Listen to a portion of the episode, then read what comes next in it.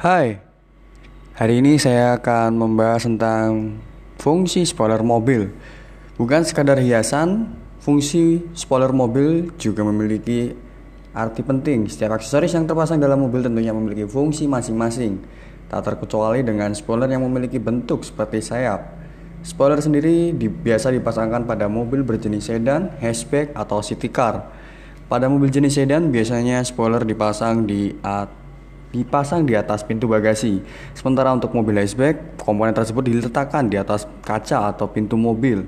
Sering membuat orang terkecoh. Spoiler memiliki bentuk seperti wing bedanya. Wing digunakan oleh mobil balap yang memiliki kecepatan tinggi. Senada dengan hal itu, banyak orang yang belum paham dengan fungsi spoiler.